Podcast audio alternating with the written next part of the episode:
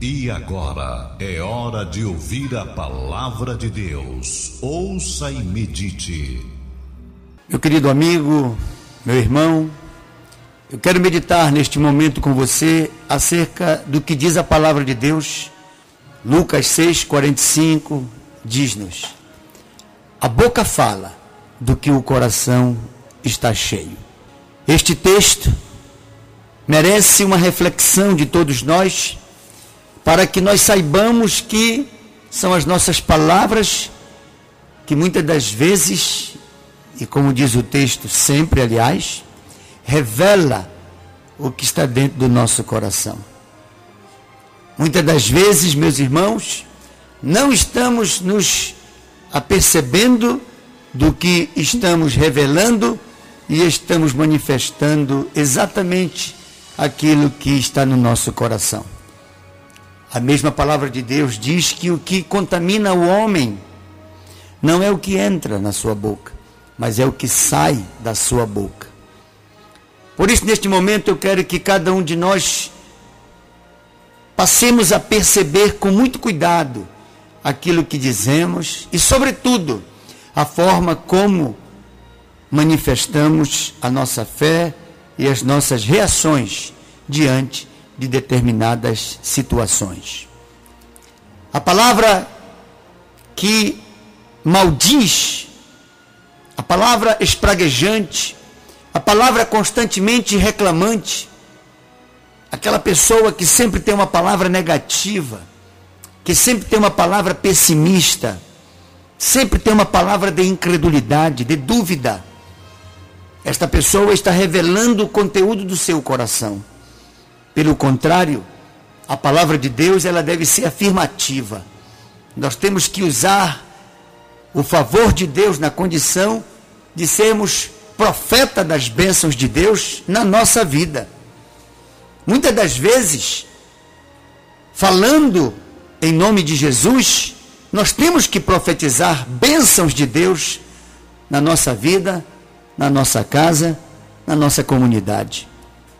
As pessoas que murmuram, que reclamam, que o tempo todo estão tendo alguma coisa do que se amargurar, essas pessoas estão profetizando para suas vidas dias piores. Quando uma pessoa usa da palavra apenas para revelar o conteúdo negativo e incrédulo do seu coração, esta pessoa também está profetizando coisas ruins para o seu próprio futuro. Pela fé, nós temos que acreditar que Deus, o nosso Jeová Jireh, ele é o Deus que irá prover para nós as bênçãos que tantos, tanto queremos.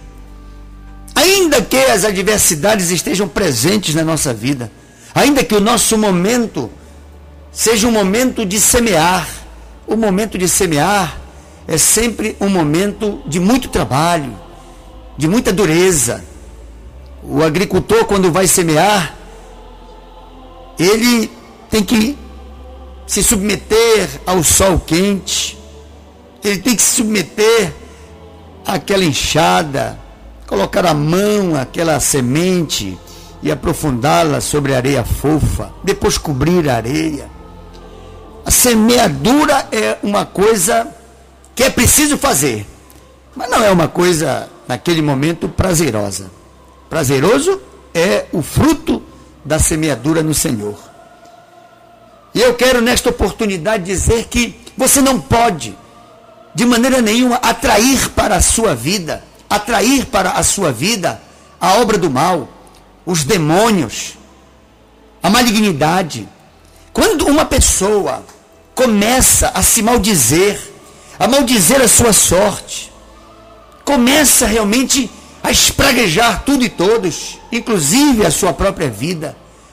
Ou espraguejar outras pessoas, espraguejar filhos, espraguejar pais, espraguejar irmãos, reclamar. Cuidado com o que você fala. Muito cuidado, porque há poder nas nossas palavras. Às vezes, quando tudo está parecendo que se vai perder, quando tudo parece perdido, nós temos que naquela hora dar glória a Deus. Parece que vamos perder, aí damos glória a Deus. Nós temos que ser de fé e dizer: olha, não está como eu quero, mas vai ficar pelo poder da minha fé em nome de Jesus. Você abre portas. Mas quando uma pessoa que vive um momento difícil, e o um momento difícil é o melhor momento para se semear na conquista da confiança de Deus. É quando se está sobre o pouco que nós somos credenciados para sermos colocados sobre o muito. É na hora exatamente em que não está acontecendo o que nós queremos que nós temos que dar glória a Deus. Por isso, meu querido e amado ouvinte, nós temos que policiar o que dizemos para poder termos na nossa boca sempre uma palavra de gratidão e dizer: Deus, obrigado.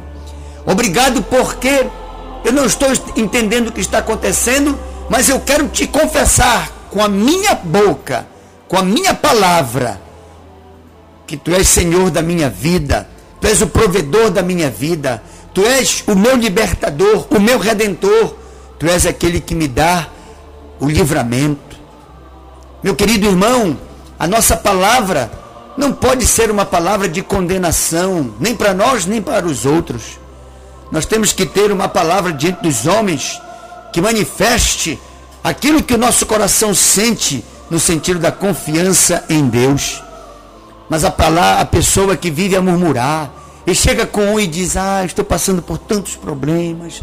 E o tempo todo esta pessoa sempre está tentando choramingar no intuito de agariar a piedade, a pena alheia. Um vencedor em Cristo, ele diz: "Olha, tudo eu posso porque Jesus me fortalece. O meu momento é um momento de semeadura, é um momento de dor, é um momento de luta, mas eu não maldigo meu Deus. Jó, no momento mais angustiante da vida dele, foi aconselhado a amaldiçoar o seu Deus e morrer. E esse conselho veio até da sua própria mulher. Mas ele disse: Louca, como posso amaldiçoar o meu Deus? Eu nasci assim, assim estou. Bendito seja Deus. Coisa mais bonita que Jó nos ensina. É no momento em que estamos ali titubeando na luta, dizermos: Bendito seja Deus. Ah, como Deus. Se é que isso pode acontecer, trazendo para a dimensão do nosso entendimento, eu tenho certeza que Deus se orgulha. Deus diz: está aí. Esse caboclo é de fé. Essa minha serva é de fé. Já pensou? Bem dizer Deus na hora em que o dinheiro não está dando para pagar as despesas? Bem dizer Deus na hora em que a enfermidade se precipita sobre o nosso corpo? Bem dizer Deus quando uma notícia que chega não nos agrada e, pelo contrário, tenta até nos desequilibrar, nos preocupar? Bendito seja Deus na nossa boca que Deus seja glorificado. A semente da gratidão vem com a afirmação da palavra de confiança. Quem confia diz: Olha, eu não estou entendendo o que está acontecendo, estou vendo nuvens negras, estou vendo trovões, raios, tudo eu estou vendo para que uma grande tempestade me alcance. Mas eu confio no meu Deus. O meu Deus que nunca me faltou, jamais me faltará. Sadraque, Mesague e quando pressionados para negarem Deus e Deus não foi negado por eles, eles disseram: Olha, o Nabucodonosor, nosso rei, acerca do que tu nos pede para te adorar e adorar os teus deuses, nós não necessitamos de te responder, porque o nosso Deus a quem nós continuamente servimos, se Ele quiser, Ele tem poder para nos livrar da fornalha de fogo ardente. Mas ficas tu sabendo, ó rei, que mesmo que ele não queira, mesmo que ele queira que nós venhamos a arder, a ele não vamos negar. Bendito seja Deus. Meu querido irmão, Deus disse: Pois então vocês vão ver o que eu sou capaz. Eu vou deixar vocês entrarem na fornalha, porque é bem mais difícil do que entrar na cova dos leões foi entrar na fornalha. Porque na cova dos leões, de qualquer maneira, o leão estava lá e Davi entrou. O leão estava com fome. Mas de repente, o leão, numa estratégia, poderia ser domado. Nós sabemos que foi Deus. Mas o fogo, entrar na fornalha, e o texto diz que até os homens que lançaram Sadraque, Mesaque e Abitinego, eles morreram pela intensidade do calor. Mas Deus disse: Eu vou fazer um milagre que todos vão pasmar. Vocês não estão me maldizendo, vocês não estão me espraguejando, vocês estão, não estão me negando, não estão me amaldiçoando, não estão dizendo que estão com vergonha de mim porque eu não estou providenciando o livramento de vocês. Pois olha, eu vou mandar o meu filho entrar lá na fornalha e vai transformar o calor num clima de montanha. E aí Sadraque, Mesaque e Abitinego foram lançados. E os que lançaram morreram pelo calor que ardia sete vezes mais do que no, normalmente. Mas eles lá dentro, Nabucodonosor olhou e disse: Mas o que, é que eu estou vendo? Lá estão aqueles homens que nós jogamos, inclusive amarrados, amordaçados, e agora eles estão passeando. E olha, nós jogamos três e tem quatro lá dentro. E aquele quarto parece com o filho dos deuses. Era o Senhor Jesus ali dentro.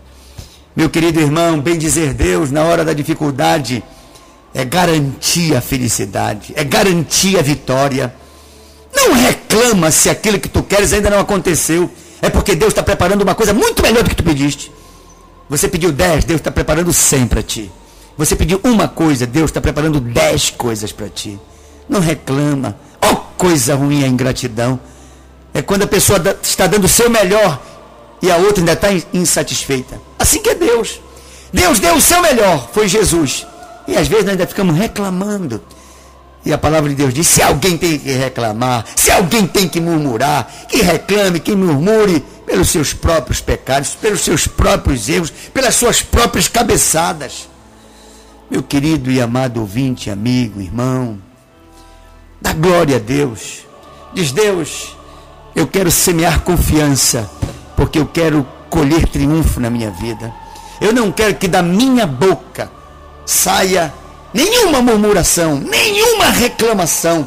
Eu não reclamarei do meu Deus. Pelo contrário, eu bendirei, bendirei o meu Deus em todos os momentos, em todas as circunstâncias. Na hora que estiver semeando e na hora que eu estiver colhendo. Na hora da luta e na hora da vitória. De dia e de noite meu querido irmão, não deixa que a tua boca seja usada para ofender Deus. Não deixa que a tua boca manifeste dúvidas, porque a dúvida ofende Deus. O amor de Deus é tão grande por nós que ele nunca está de braços cruzados. Ele sempre está agindo. E a palavra de Deus diz que aos seus Deus dá até enquanto dormem. Às vezes nós estamos dormindo, sonhando.